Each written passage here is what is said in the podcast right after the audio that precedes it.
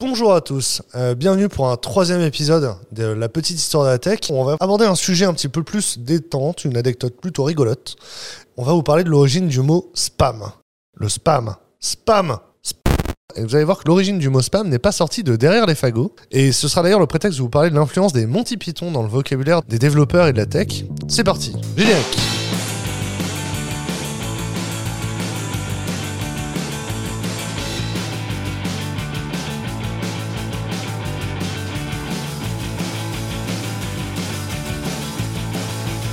Alors avant de vous parler d'email, il faut que je vous parle de jambon. Oui, vous avez bien entendu. euh, j'ai parlé de jambon et c'est pas juste un néologisme de la tech euh, entre développeurs, on a encore inventé un nouveau mot chelou. Non, non, je vous parle de jambon, la viande. Le spam, c'est en fait du jambon reconstitué, mixé euh, avec des épices dedans, qui est en conserve. Ça, devient un cube, il a même la marque de la conserve au milieu, c'est très chelou. Alors son nom, il signifie Spiced Ham ou Spiced Pork and Meat. D'ailleurs, le spam existe toujours. Vous pouvez le trouver euh, sur les rayons des épiceries en Angleterre. Et la marque a d'ailleurs été déposée par la société Hormel Foods en 1937, soit 33 ans avant la naissance d'Unix. C'est important, la naissance d'Unix. Et là, vous me demandez euh, quel est le rapport entre une espèce de corned beef en conserve et un appel non sollicité concernant le CPF. Ou un SMS CPF. Ou un email CPF. Ou un email pour élargir votre pénis. Pour comprendre l'origine euh, de ce mot, il faut aller donc en Angleterre, ce fabuleux pays euh, qui est à une heure d'ici, euh, de l'autre côté de l'Eurotunnel, et où les Français écrasent les Anglais au rugby à la fin du Grand Chelem. Du coup, en Angleterre, il y a de la viande en sauce à la menthe, et il y a aussi les Monty Python. Ils sont là. Vous avais promis qu'ils arriveront en milieu de vidéo. Alors si vous connaissez pas les Monty Python, c'est une troupe d'acteurs et de comédiens qui se sont mis à faire des, des films humoristiques, clairement à un public assez restreint. C'est un peu comme les blagues que je fais. Au début, on n'est pas nombreux à rigoler, mais plus j'en fais, plus on est nombreux. Un peu comme cette chaîne YouTube aussi. Abonnez-vous. Ils ont réalisé plusieurs films, vous connaîtrez sûrement la vie de Brian, euh, qui est un- une parodie de la vie de Jésus, tout simplement, ainsi que Sacré Graal, où on y voit des gens qui n'ont pas de cheval. En fait, ils n'avaient pas le budget pour louer des chevaux, donc ils font pataclop, pataclop, ils miment les chevaux. Il y a aussi un lapin tueur euh, qui tue des chevaliers en faisant comme ça. Ah, c'est spécial comme univers, hein, c'est assez fermé. hein. Et donc, ils ont une, une série hein, qui s'appelle les Monty Python Flying Circus. Et du coup, ils se mettent en scène euh, dans un sketch où ils sont dans un, dans un restaurant, un estaminet, un pub. Et tous les plats qui leur sont servis euh, sont servis avec du spam dedans. Euh, vraiment comme s'ils étaient spammés de spam. Et d'ailleurs, c'est pour se moquer du fait qu'à l'époque, les Anglais mettaient vraiment du spam dans tout ce qu'ils bouffaient. Comme dans vos boîtes mail. Et alors du coup à l'époque, euh, sur les forums et les newsgroups, en fait il y avait un peu l'équivalent du first sur la zone commentaire de YouTube. D'ailleurs euh, il y en a pas assez sur les vidéos de You Love- Devs, donc mettez un commentaire dans toute la vidéo.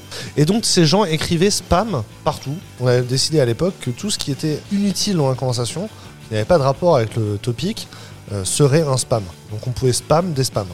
Pour la petite anecdote, le langage Python, qui est toujours bien indenté, bien propre, bien carré, bien gentil, bien rangé, euh, a été inventé par Guido von Rossum, qui était fan des Monty Python et qui a donc appelé euh, le langage Python, tout simplement en honneur des Monty Python. Et c'est pour ça que d'ailleurs dans la documentation du Python, euh, en exemple, vous aurez souvent spam eggs au lieu de foo bar. Il y avait aussi des œufs dans le sketch.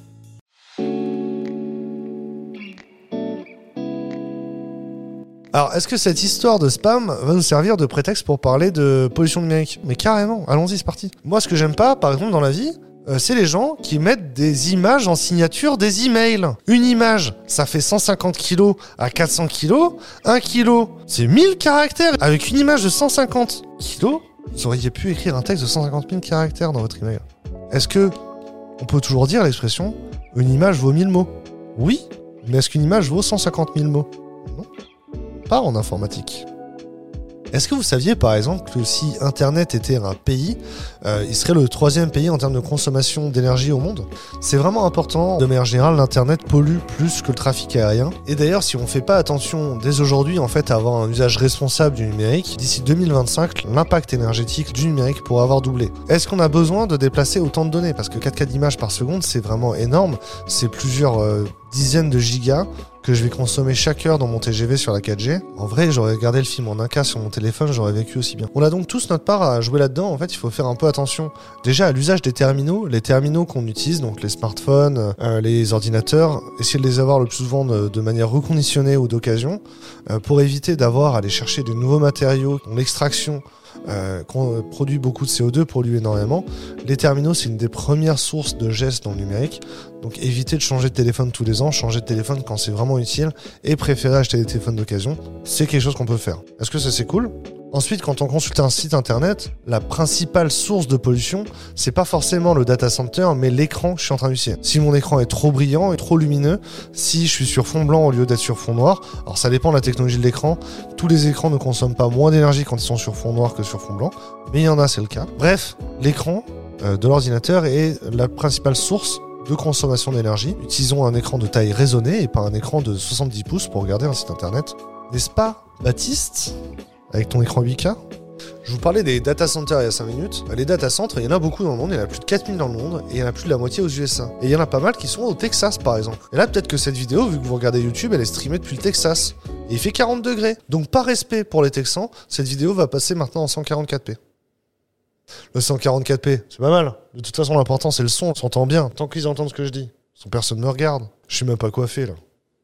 Bon, bref, on reprend en 4K. Mais N'hésitez pas à downsizer en- à 1K si vous n'avez pas besoin de 4K sur cette vidéo. Tous les emails qu'on garde, ben en fait, ils vous aident pas forcément. Donc si vous avez un email, enfin vous êtes sûr que vous n'aurez pas besoin de retourner le chercher plus tard dans votre boîte mail, ben en fait, imaginez que à chaque fois que vous allez chercher un email dont vous avez besoin dans votre boîte mail, le logiciel il va devoir les rechercher, relire tous les emails pour vérifier que c'est pas celui-là que vous recherchez. Et du coup, en fait, si vous faites le tri dans vos emails correctement, non seulement on consomme moins de stockage, mais en plus vous allez trouver plus rapidement ce que vous recherchez. Et ça marche aussi par exemple sur le fait de euh, taper Google dans Google si vous utilisez par exemple vos euh, favoris pour ne pas avoir à cliquer trois fois pour retrouver tout le temps le même lien. C'est un peu comme prendre une voiture et vous savez pas où vous allez tout de suite. On va démarrer votre GPS et ensuite vous regardez où vous allez aller. D'ailleurs, si vous avez un GPS, j'espère que vous l'avez branché sur Android Auto.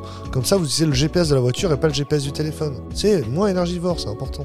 Bon, vous aurez compris que j'avais plus envie de rigoler euh, sur le spam que de faire euh, une dissertation sur le Green IT aujourd'hui. Mais euh, je suis content de savoir si vous avez déjà adopté des comportements euh, dans l'éco-conception de vos logiciels euh, ou dans votre consommation numérique, si vous avez déjà des comportements, j'ai envie de dire, éco-citoyens. J'ai envie de savoir c'est lesquels. On fera peut-être une vraie vidéo sur le sujet plus tard et on sera content de retrouver vos commentaires pour les utiliser, les reprendre. On se retrouve donc en commentaire pour discuter juste après. Euh, N'hésitez pas à mettre un like, un pouce bleu, à vous abonner et à activer la cloche parce que dans une des prochaines vidéos, on parlera forcément d'un sujet que vous aimez bien comme le métaverse et les NFT. Très bien.